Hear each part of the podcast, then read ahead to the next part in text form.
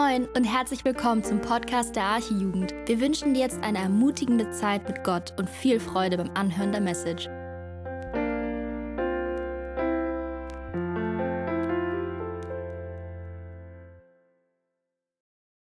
Sehr schön, ich freue mich, ähm, an dem Abend die Predigt halten zu dürfen. Und ähm, ich bin Niklas, äh, für die, die mich noch nicht kennen, aber vielleicht mittlerweile ja schon.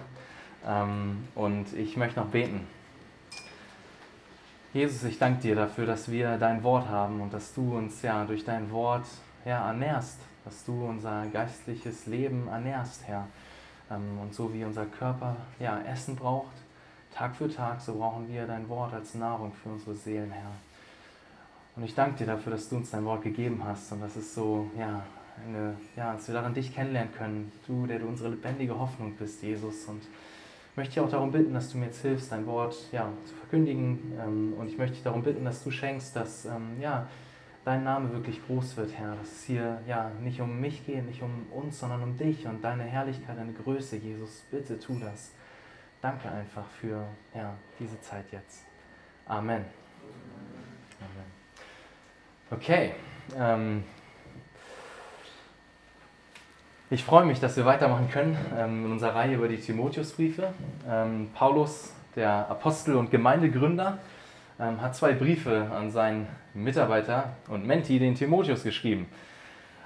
Und es sind eine der letzten Worte ähm, des Paulus und er gibt ähm, Timotheus einige wichtige ähm, Anweisungen mit. Doch am Anfang der Predigt will ich euch gerne etwas Persönliches erzählen. Ähm, und zwar geht es um meine Schwester. Die meisten von euch wissen, dass ich noch zwei Brüder habe. Einer davon ist auch mit auf der Freizeit. Und manche von euch oder viele von euch wissen, dass ich auch noch eine Schwester habe. Ähm, und auch meine Schwester war lange Zeit Teil dieser Gemeinde. Sie ist auch wie wir in einem christlichen Elternhaus groß geworden. Ähm, sie hat viele Jahre ihren Glauben an Jesus bekannt, ist Jesus nachgefolgt. Wir haben viel zusammen erlebt waren in der Gemeinde zusammen, auf Konferenzen, auf Freizeiten. Ja, vor vier Jahren war sie hier mit und hat sich darüber gefreut, dass sich mein anderer Bruder bekehrt hat. Wir haben zusammen Predigten gehört und nebeneinander, nebeneinander die Hände im Lobpreis gehoben. Und jetzt ist sie aber nicht mehr da. Aktuell lebt sie ihr Leben nach ihren eigenen Maßstäben, hält sich bewusst nicht an Gottes Gebote und Dennoch hält sie irgendwie an einem Glauben an Jesus fest, aber ein Glaube, der, der mehr ein zurechtgelegter eigener Glaube ist, der mit dem Glauben der Bibel nicht mehr viel zu tun hat. Die Bibel würde wahrscheinlich über sie sagen, wie wir schon eben gelesen haben, sie ist abgefallen vom Glauben. Wie es auch in unserem Text über einige, ja sogar etliche heißt, steht dort. Sie hat sich von dem Glauben, den sie einmal bekannt hat und nachdem sie ihr Leben ausgerichtet hat, abgewendet. Paulus würde vielleicht sagen, sie ist abgefallen vom Glauben. Und ich meine, es gibt zwei biblisch mögliche Szenarien, was, was sein kann mit ihr. Entweder ist sie tatsächlich ein Kind Gottes und ist gerade einfach auf Irrwegen unterwegs. Und, aber wenn sie tatsächlich ein Kind Gottes ist, dann wird sie eines Tages zurückkommen und sie wird umkehren, sie wird Buße tun und sich Jesus wieder zuwenden. Doch es kann auch sein, dass sie, obwohl sie so viele Jahre irgendwie ganz nah dran war, dass es dennoch so ist, dass sie im Herzen nie wirklich bekehrt war. Auch das ist ein mögliches Szenario. Beides kann sein.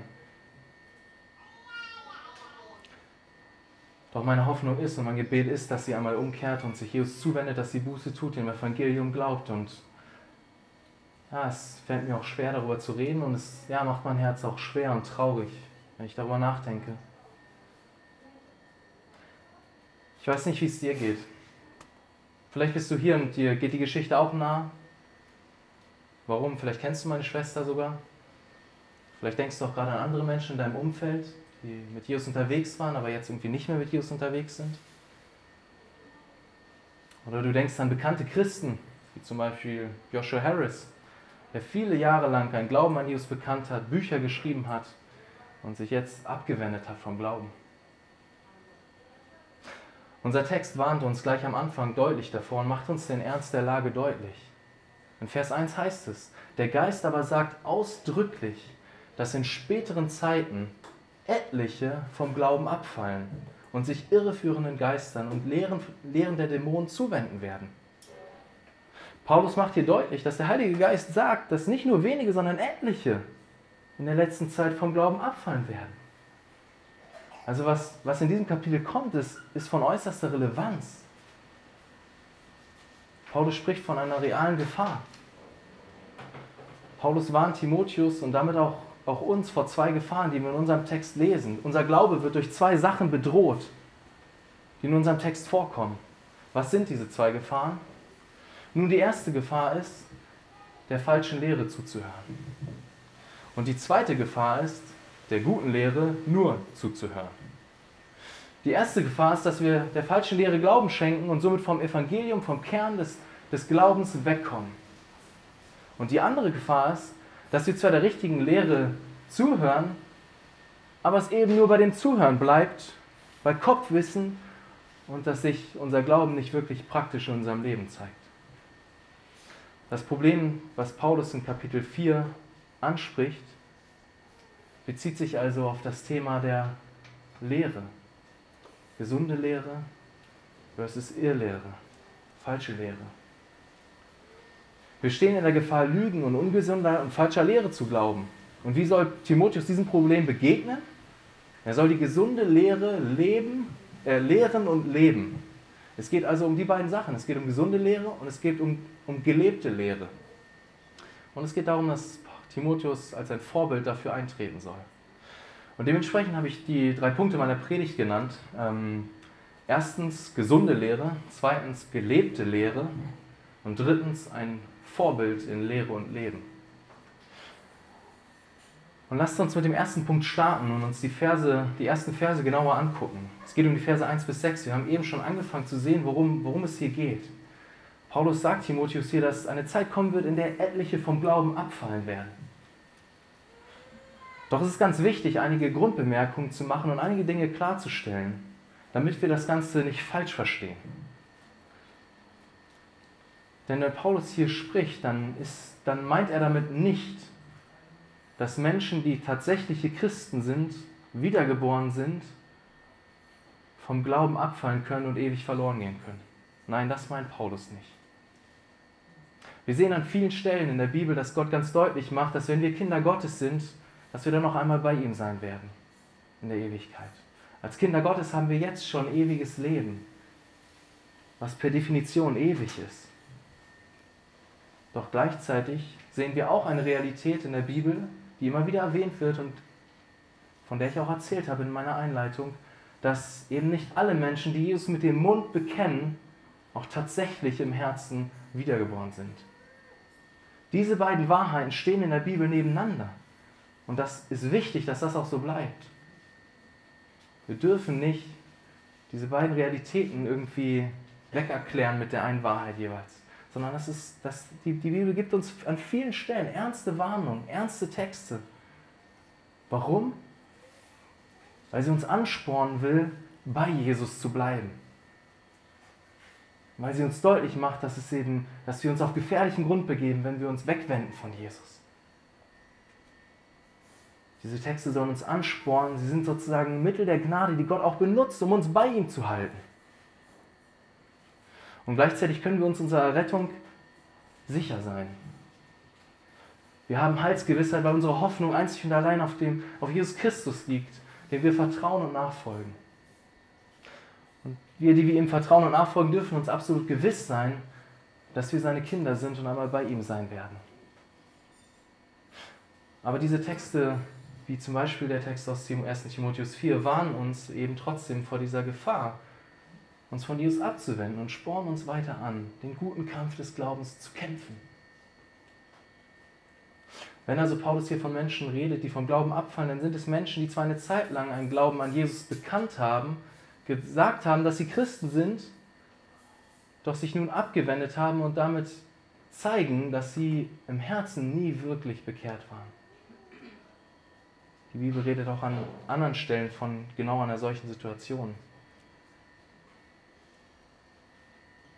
Doch die Frage ist natürlich, wenn wir uns unseren Text weiter angucken, wie, wie fallen diese Menschen, die Paulus ja während vom Glauben ab? Was, was ist die Gefahr? Und Paulus sagt, indem sie sich irreführenden Geistern, also falschen Lehrern und einer falschen Lehre zuwenden werden. Die Menschen sind vom Glauben abgefallen, weil sie, sich, weil sie Lügen geglaubt haben letztendlich, die das Evangelium verdreht haben. Und die Frage ist natürlich, wie soll Timotheus dieser Gefahr begegnen? Was soll er sagen? Was soll er, was soll er machen? Nun, er soll die Wahrheit predigen. Er soll die gute Lehre weitergeben. Und unser Text ist voll davon. Es wird nicht immer mit den gleichen Worten gebraucht, aber unser Text ist voll davon, dass Paulus sagt, Timotheus, achte auf das Lehren, hab, auf, hab Acht auf dich und die Lehre und so weiter. Und es gibt ganz viele Stellen. Also so soll Timotheus dieser, dieser Gefahr begegnen. Denn es ist ja auch logisch, wie werden Lügen am besten bekämpft? Durch die Wahrheit. Da wo Licht ist, muss die Finsternis weichen. Das ist genauso wie bei mir in der Garage. Ich habe letzten Sommer meine Garage aufgeräumt und eingerichtet. Und eine Sache war mir besonders wichtig, damit ich nämlich beim Arbeiten auf meiner Werkbank auch alles gut sehen kann, habe ich zwei fette Strahler, einmal weiter unten und einmal weiter oben, an die Wand geschraubt, sodass wenn ich da arbeite und ich das Licht anmache, nicht gestört bin und alles gut sehen kann. Denn da wo da, wo Licht scheint, muss die Finsternis weichen. Da, wo Gottes Wahrheit hell leuchtet, müssen die Lügen des Teufels fliehen. Doch was waren diese Lügen hier in dieser konkreten Situation, um die es geht? Paulus ist das Ganze sehr, sehr ernst, wie wir sehen. Und diese Lügen waren letztendlich Lügen, dass, es, dass, es, dass Jesus nicht reicht, sondern dass wir Jesus brauchen und noch extra Regeln. Letztendlich war es das Thema Gesetzlichkeit. Denn es waren Menschen da, die verschiedene Lehren verbreitet haben. Sie haben gesagt, es ist schlecht zu heiraten. Und es ist, sie haben sozusagen verboten zu heiraten. Und sie haben gesagt, es ist schlecht, besondere, äh, bestimmte Speisen zu essen. Mit anderen Worten, sie haben gesagt, damit du wirklich bei Gott angenommen bist, damit Gott dich wirklich liebt und annimmt, brauchst du nicht nur Jesus, sondern Jesus plus etwas. Jesus plus diese Regeln. Du brauchst Jesus plus die Extra-Regel, dass du nicht heiraten darfst und plus die Extra-Regel, dass du bestimmte Sachen nicht essen darfst. Doch Paulus macht hier schnell klar, wie Gott über diese zusätzlichen Regeln und diese Dinge denkt. Er sagt, zu heiraten und zu essen sind Dinge, die Gott geschaffen hat, dass wir sie mit Dankbarkeit genießen dürfen. In Vers 4 heißt es, denn alles, was Gott geschaffen hat, ist gut und nichts ist verwerflich, wenn es mit Danksagung empfangen wird. Alles, was Gott geschaffen hat, ist gut und nicht verwerflich. Es ist nicht schlecht wenn wir es mit Dankbarkeit empfangen. Und natürlich meint Paulus hier nicht alle möglichen Sünden, von denen die Bibel uns an anderer Stelle klar warnt und sagt, dass sie falsch sind, sondern Paulus meint vielmehr Dinge, die Gott in seinem Wort nicht als Sünden verurteilt, doch wo Menschen irgendwelche extra Regeln anfangen zu machen und Gesetze zu Gottes Wort hinzufügen. Gesetzlichkeit meint also Jesus plus. Jesus plus etwas. Das Evangelium sagt, Jesus allein. Gesetzlichkeit sagt, Jesus, aber auch noch diese oder jene Regel. Gesetzlichkeit sagt, das Evangelium ist schön und gut, aber damit Gott dich wirklich annimmt, damit er dich wirklich liebt, brauchst du noch dieses oder jenes. Und Paulus warnt uns hier ganz deutlich davor, die Rechnung geht nicht auf. Jesus plus etwas ergibt immer null. Jesus plus etwas ergibt immer gar nichts. Wenn du für deine Errettung auf Jesus vertraust und noch etwas anderes, dann hast du gar nichts. Jesus plus etwas ergibt gar nichts. Allein Jesus ergibt 100% Erlösung und Freiheit. Wenn du meinst, dass du zur Vergebung deiner Sünden zwar Jesus brauchst, aber dennoch etwas von deinen guten Werken, dennoch etwas von deiner Anstrengung, dennoch etwas von, von, von, von dem, was du tust, dann hast du am Ende gar nichts. Das Evangelium allein ist die gute Nachricht, die uns rettet. Das, was Jesus am Kreuz getan hat, ist allein, einzig und allein das, was dich bei Gott angenommen sein lässt, wenn du darauf vertraust. Wenn du dem Evangelium vertraust, kannst du weder durch deine guten Werke Jesus gnädiger stimmen, noch kannst du durch deine Sünden bei ihm in Ungnade fallen. Ich glaube, ich habe den Satz auch, ja, perfekt, das steht schon hinter mir. Wenn du, merk dir das, wenn du dem Evangelium vertraust, kannst du weder durch deine guten Werke Jesus gnädiger stimmen, noch kannst du durch deine Sünden bei ihm in Ungnade fallen. Das ist das Evangelium. Darin liegt wahre Freiheit. Jesus kam auf diese Erde, erlebte das perfekte Leben ohne Sünde, welches du und ich hättest leben sollen. Und er starb am Kreuz, hat sein Leben gegeben, an unserer Stelle, damit wir, wenn wir darauf vertrauen, nicht mehr bestraft werden, sondern ein ewiges Leben haben. All die Schuld, die wir auf uns geladen haben, durch unsere Sünde, dadurch, dass wir Gott nicht so lieben, wie wir ihn lieben sollen, dass wir unseren Nächsten nicht so lieben, wie wir ihn lieben sollen, all diese Dinge, diese Schuld, die auf uns ist, die hat Jesus auf sich genommen am Kreuz. Doch Gesetzlichkeit kann sich auch noch anders äußern in unserem Leben. Vielleicht bist du hier und du denkst so, ja, hey, das mit dem Evangelium habe ich schon verstanden und ich, ich glaube nicht, dass ich durch irgendwas noch zusätzlich errettet werde, aber dann will ich dir sagen, Gesetzlichkeit kann sich auch noch in vielen verschiedenen Facetten in unserem Leben äußern. Lass mich ein paar Beispiele bringen. Vielleicht erkennst du dich ja bei dem einen oder anderen wieder. Vielleicht kennst du das Gefühl in dir, dass wenn du gesündigt hast, dass du jetzt so einfach nicht zu Gott kommen kannst. Du hast deine Sünde vor Augen, die du, in die du vielleicht auch schon öfter gefallen bist und denkst, nee, also so kann ich jetzt nicht vor Gott kommen. Und du denkst, ach, ihm jetzt einfach um Vergebung bitten? Nee, es geht nicht. Ich muss erstmal wieder mein Leben in den Griff bekommen. Ich muss erstmal wieder hier, hier, hier selbst was, was schaffen. Ich muss irgendwie mal nochmal siegen über die Sünde, bevor ich zu Gott kommen kann. Oder du denkst, du musst jetzt erstmal eine gewisse Zeit warten, bevor du zu Gott kommen kannst. Du musst erstmal eine perfekte Buße tun. Du musst weinen über diese Sünde, bevor du Jesus deine Schuld bringen darfst. Und ich meine, versteht mich nicht falsch. Buße ist wichtig. Und ohne Buße können wir auch nicht zu Gott kommen. Aber dennoch ist es nicht die Buße, die uns angenommen sein lässt bei Gott, sondern das Evangelium. Buße ist wichtig, aber manchmal denken wir, dass es unsere Buße ist, die uns bei Gott wirklich angenommen sein lässt. Doch in dem Moment vertrauen wir unserer Buße mehr als dem Evangelium selbst. Vielleicht kennst du auch das Gefühl, dass nachdem du in Sünde gefallen bist und vielleicht hast du auch eine andere Person verletzt oder so durch, durch deine Sünde und du merkst dann, okay, so ich, irgendwie ist das, ich, ich habe zwar schon Vergebung gebeten, aber irgendwas, irgendwas ist da noch nicht richtig und, und du hast vielleicht das Gefühl, okay, ich, ich muss jetzt irgendwie die Konsequenzen tragen, ich muss erstmal unter der Sünde leiden, weil ich habe den anderen ja verletzt oder so. Aber was steckt hinter diesem Denken in dem Moment? Nun, es ist dein Denken, dass du durch dein Erleiden einer Konsequenz die Vergebung bei Gott erarbeiten kannst. Pure Gesetzlichkeit. Vielleicht merkst du auch, dass wenn der Tag mal nicht so gelaufen ist, wie du es dir gedacht hast und du vielleicht verschlafen hast, und du deine stille Zeit nicht gemacht hast am Morgen, dass du auf einmal so ein Gefühl hast in dir, so, boah, irgendwie, irgendwas ist falsch oder irgendwie, ich, ich kann jetzt eigentlich gar nicht richtig so mit Gott leben. Der Tag ist ja eigentlich schon gelaufen. Ich habe ja meine stille Zeit morgens nicht gemacht. Und du denkst irgendwie, boah, also, nee, das, das, ja, ich kann jetzt nicht einfach frei in den Tag starten und mich am Evangelium erfreuen. Das, das geht irgendwie nicht, weil ich habe ja nicht, ich habe ja nicht stille Zeit gemacht. Aber was ist das in dem Moment? Du, du, du vertraust deiner stillen Zeit darauf, dass sie, sich, dass sie dich angenommener macht bei Gott. Dass Gott dich irgendwie mit liebevolleren Augen anschaut, weil du deine stille Zeit gemacht hast. Du vertraust deinem Werk, Gesetzlichkeit. Und versteht mich nicht falsch, stille Zeit ist wichtig. Ich sage nicht, wir sollen alle unsere stille Zeit nicht machen, aber wenn wir merken, weil wir mal unsere stille Zeit nicht gemacht haben, dass sich dann so ein Gefühl uns breit macht, dass wir irgendwie nicht zu Gott kommen können, na, dann, dann sind wir wahrscheinlich in Gesetzlichkeit gefallen. Es sind verschiedene Dinge, wie sich auch Gesetzlichkeit zeigen kann. Es gibt auch viele mehr.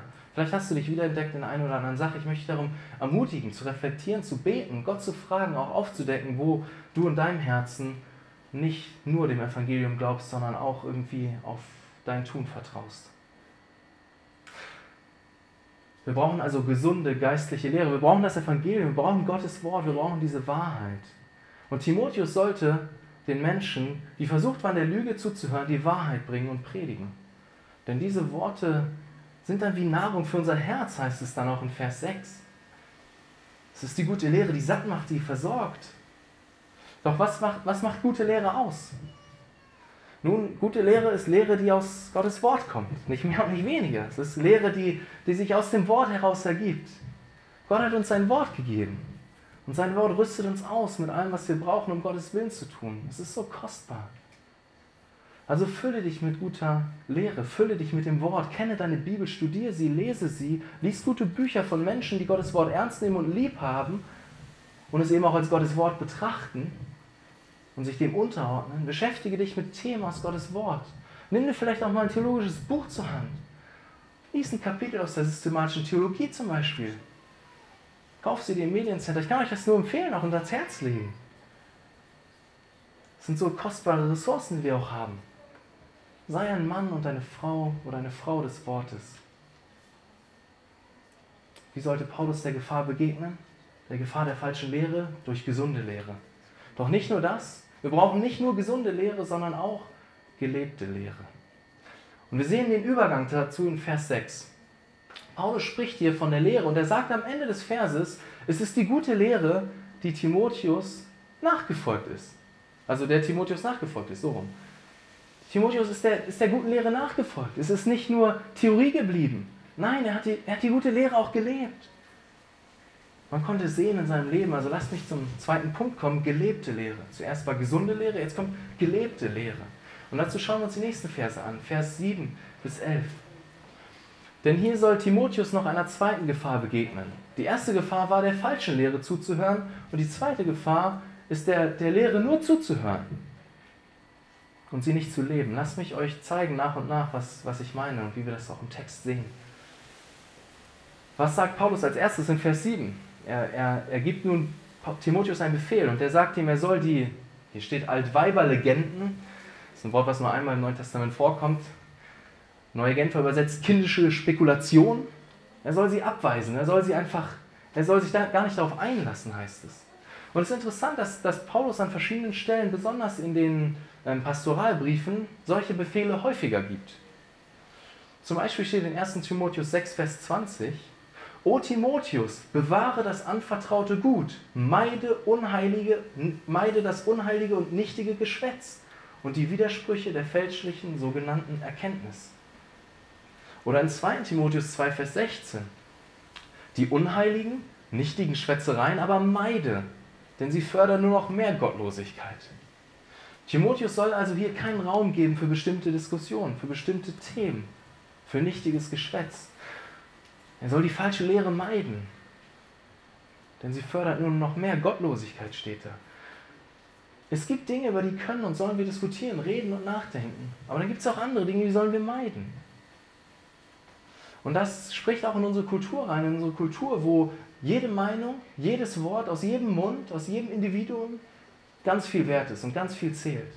Und versteht mich nicht falsch, jeder Einzelne ist Gott wichtig. Aber dann noch ist nicht jeder, was jeder Einzelne sagt, wichtig. Es gibt also Dinge, die, die sollen wir meiden. Diese, da, da gibt Paulus den Befehl, meide diese Dinge. Und ich, ich habe mir überlegt, okay, was ist das vielleicht für ein Beispiel? Und eine Sache, die zumindest noch relativ aktuell ist, die mir eingefallen ist als Beispiel, ich weiß nicht, ob ihr euch noch an Corona erinnert, wir haben schon ein bisschen gehört, eben in dem Impuls äh, zu der Zeit, wie verschiedene Leute den erlebt haben, aber eine Sache, die, die dort auf jeden Fall auffällig war, ist, dass so mancher Christ so richtig zum Verschwörungstheoretiker geworden ist. Da waren Christen, die haben sich auf einmal überhaupt nicht mehr um das Evangelium gedreht. Da war überhaupt nicht mehr irgendwie das Evangelium Thema, sondern nur wilde Verschwörungstheorien. Natürlich heißt das nicht, dass wir nicht auch über das Thema Corona auch reden können und nachdenken können als Christen uns dann beschäftigen. Mussten wir auch. Aber bei manchen Christen hat es, hat, es, hat es das ganze Leben ausgefüllt und das Evangelium ist irgendwie völlig zur Nebensache geworden. Es wurde wild spekuliert, über die Impfung, das Mahlzeichen und so weiter, ganz, ganz wilde Sachen. Und alles wurde überall rein interpretiert in jedes, jedes tagesaktuelle Geschehen. Ich glaube, Paulus warnt uns davor, dass wir, dass wir uns darauf nicht einlassen sollen. Wir sollen also aufpassen, womit wir uns beschäftigen. Doch ich glaube, dass wenn wir uns den Text so angucken, das Kapitel 4, dann können wir dieses, das Ganze auch noch etwas erweitert anwenden. Und zwar, glaube ich, geht es sehr schnell, dass wir, wir, ich meine, viele von uns lieben es zu diskutieren. Wir lieben es, über theologische Wahrheiten nachzudenken und zu diskutieren. Und das ist auch nicht falsch, versteht mich nicht falsch, aber wir müssen uns eine Gefahr bewusst sein, die, glaube ich, die, glaube ich, ähm, Timotheus hier auch, ähm, dessen er sich auch bewusst sein soll, die Paulus hier im Blick hat. Und zwar der Gefahr, dass wir nur theoretisch über verschiedene Dinge reden und nachdenken und diskutieren und dass es dabei bleibt. Denn es passiert so schnell, dass alles nur Kopfwissen bleibt. dass wir Wissen anhäufen, ohne dabei in praktische Heiligung zu wachsen.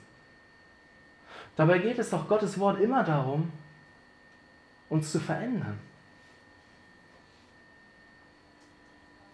Es geht sehr schnell, dass wir uns mit diesem oder jenem Thema beschäftigen, ohne dabei stets im Fokus zu haben, dass Gottes Wort nie nur dazu da ist, unseren Kopf mit Wissen zu füllen. Es geht dabei Gottes Wort darum, dass wir im Kopf uns mit Dingen beschäftigen und dass diese Dinge sich auswirken und dass sie einen Effekt haben auf unser Herz, dass wir im Herzen angemessen darauf reagieren. Dass wir uns mehr an Gott erfreuen, Abscheu gegenüber Sünde empfinden, Liebe gegenüber Mitmenschen. Um nur mal ein paar Reaktionen unseres Herzens zu nennen. Aber auch dabei soll es nicht bleiben, nein, sondern es soll auch praktisch werden und unseren Händen sichtbar werden. Hier ist noch ein Satz, den ihr euch merken könnt. Gott will, dass sein Wort unsere Köpfe beschäftigt, unsere Herzen mit Anbetung füllt und anschließend unsere Hände bewegt. Gott will, dass sein Wort unsere Köpfe beschäftigt, unsere Herzen mit Anbetung füllt und anschließend unsere Hände bewegt. Das ist Gottes Absicht mit seinem Wort. Gottes Wort verfolgt stets eine Absicht. Es gibt viele Verse, die das deutlich machen. Ich möchte einen nennen aus 2 Timotheus 3, Verse 16 und 17. Gott geht es um die Schrift und das wird noch, dran, äh, wird noch drin vorkommen, auch auf dieser Freizeit. Vers 16. Alle Schrift ist von Gott eingegeben und nützlich. Nützlich zur Belehrung, zur Überführung, zur Zurechtweisung und zur Erziehung in der Gerechtigkeit. Warum? Vers 17. Damit der Mensch Gottes ganz zubereitet sei, zu jedem guten Werk völlig ausgerüstet. Das ist es, wozu Gottes Wort da ist. Gottes Wort ist dazu da, uns zuzurüsten für jedes gute Werk. Und nicht nur dafür da, unsere Köpfe zu füllen.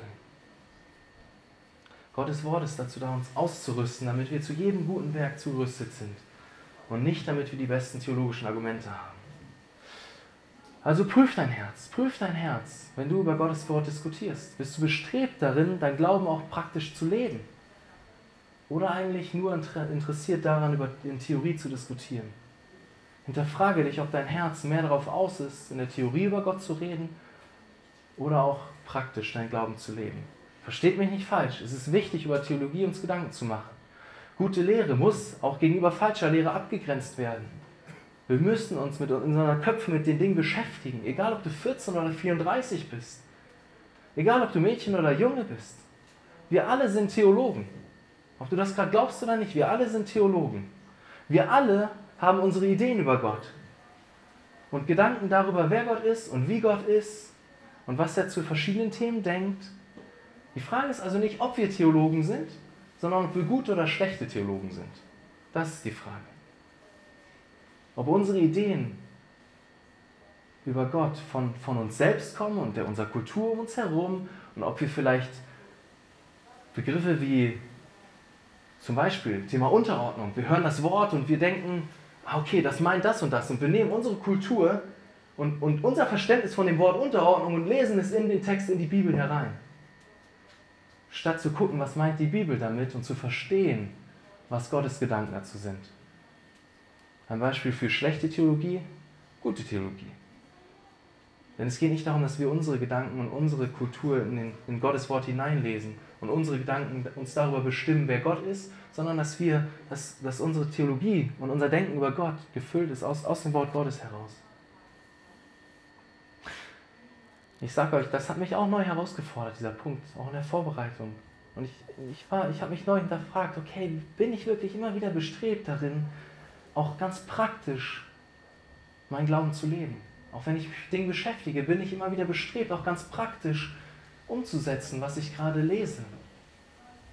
Es geht so schnell, dass wir Wissen anhäufen, dass wir verschiedene Dinge lesen, uns mit Dingen beschäftigen. Das ist auch gut. Aber wir dürfen nicht vergessen, dass es dabei nicht bleiben darf.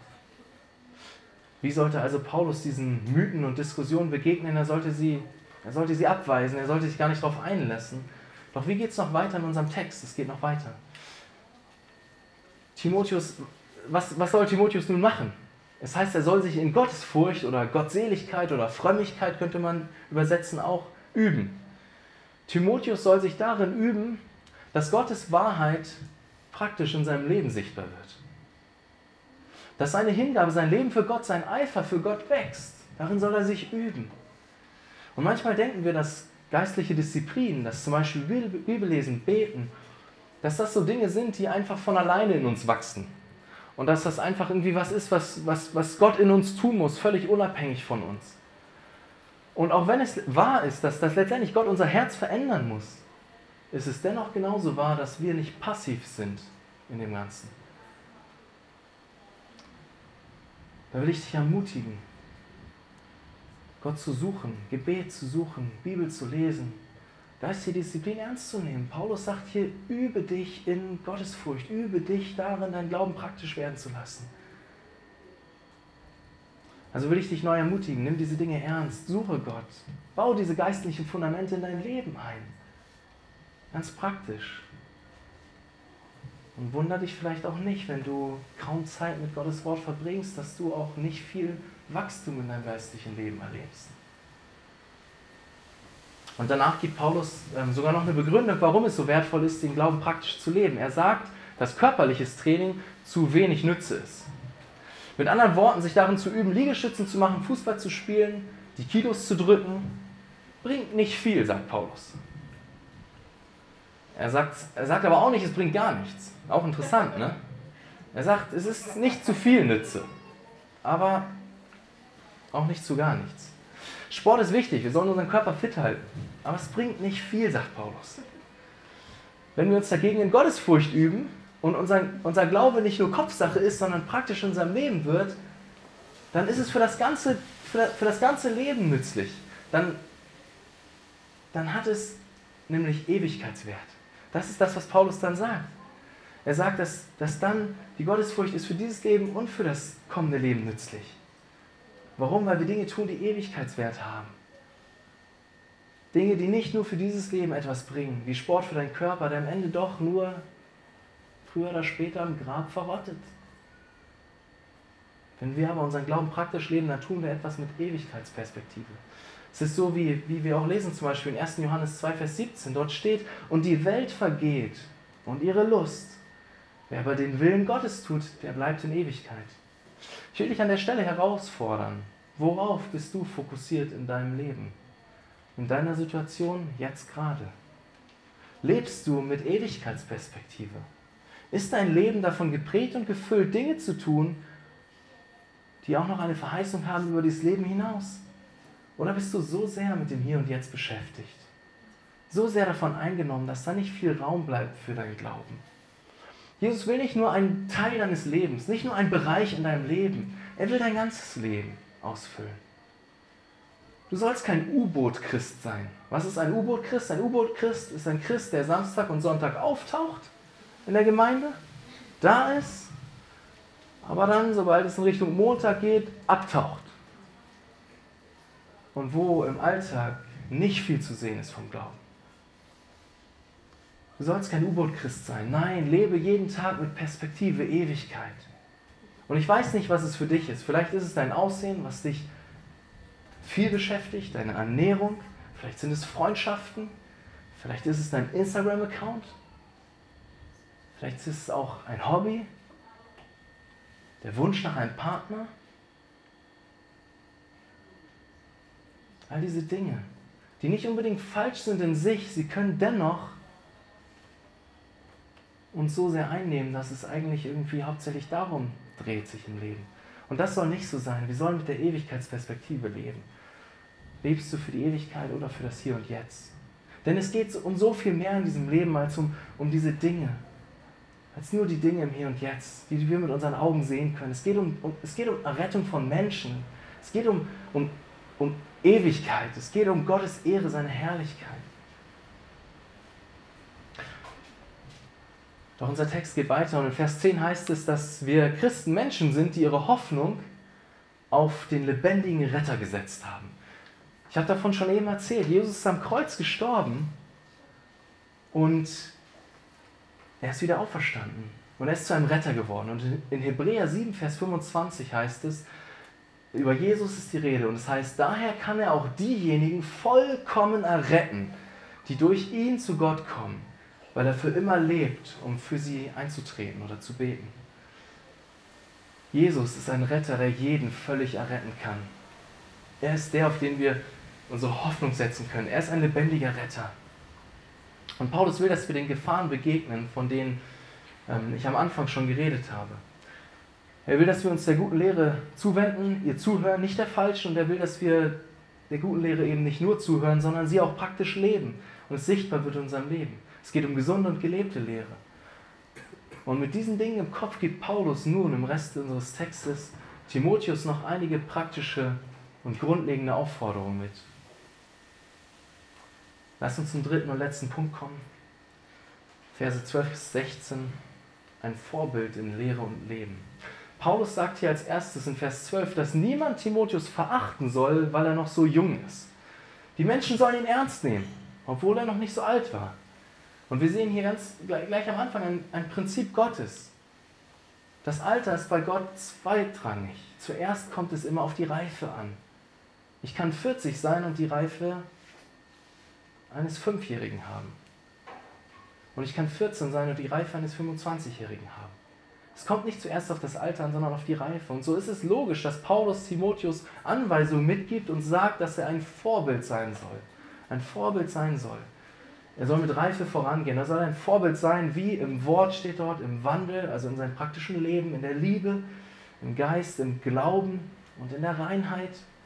Mit anderen Worten, Timotheus soll der richtigen Lehre folgen, aber diese richtige Lehre soll sich auch praktisch in seinem Leben zeigen. Er soll nicht nur von Gottes Wort erzählen, sondern es auch leben.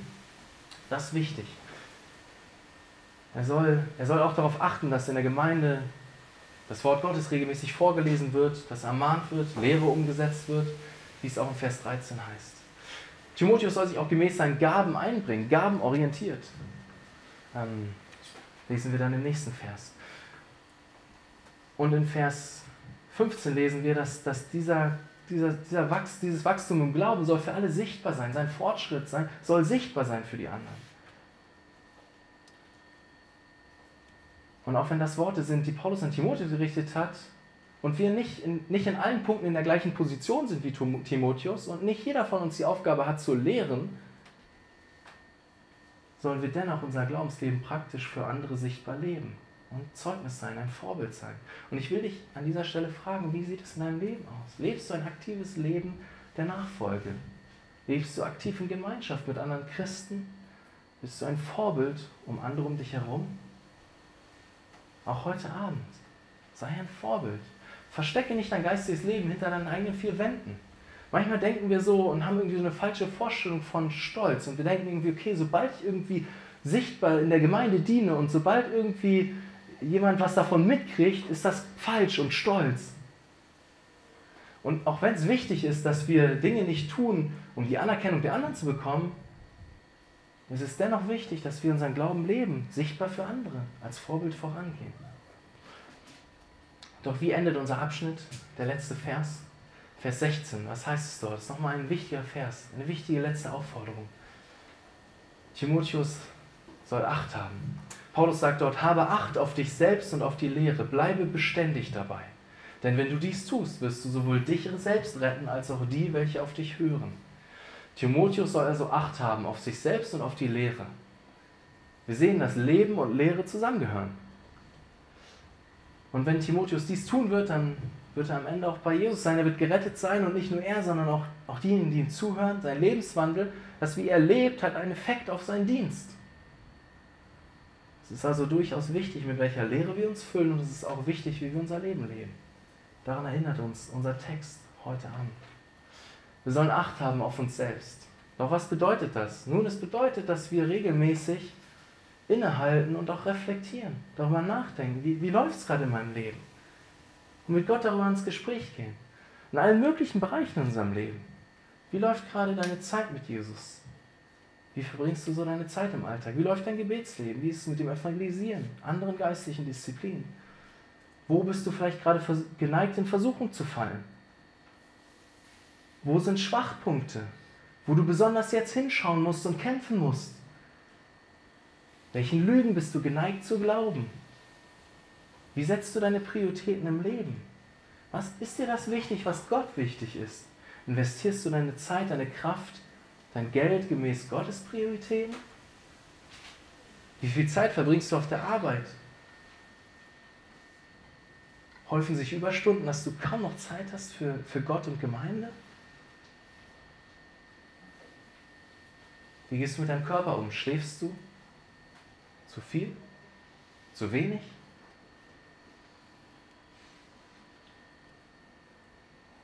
All diese Fragen, machst du Sport, hältst du deinen Körper fit, verbringst du Zeit mit deinen Glaubensgeschwistern, all das sind Fragen, die auch in, diesem, in, diese, in dieser Aufforderung drinstecken. Hab Acht auf dich selbst, hab Acht auf dein geistiges Leben und auf die Lehre.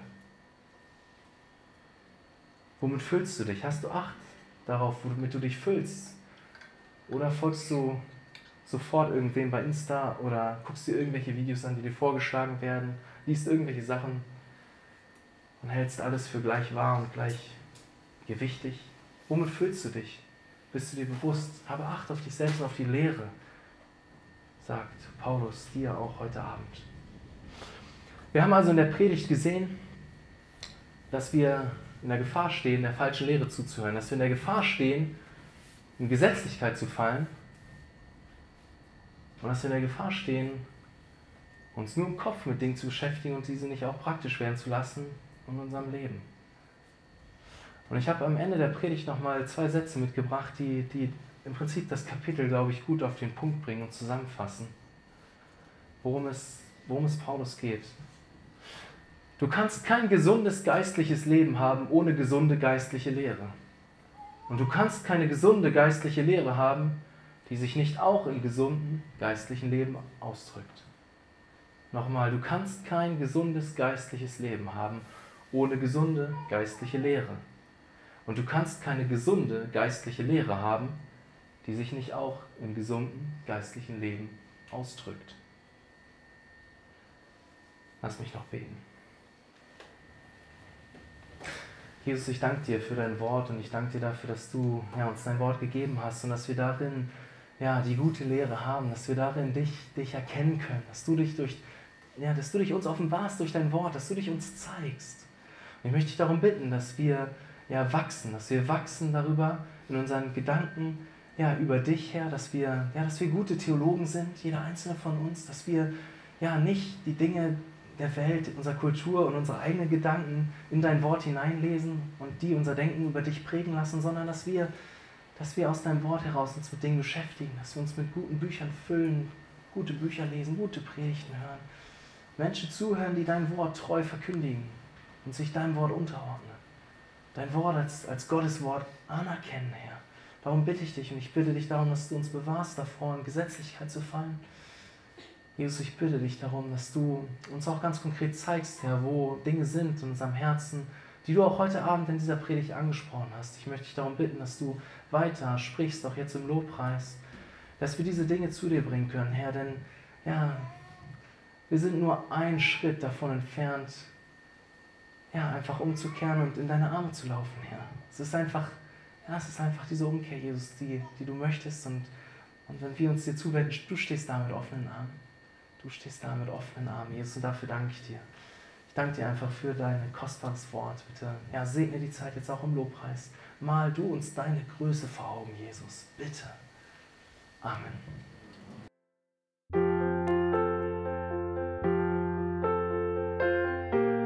Wir freuen uns, dass du heute mit dabei warst. Wir als Archijugend sind fest davon überzeugt, dass Gott auch heute durch sein Wort spricht und hoffen, dass du ihn durch diese Predigt besser kennenlernen konntest. Weitere Beiträge von uns findest du auch auf unseren Social Media Kanälen oder unter archijugend.de.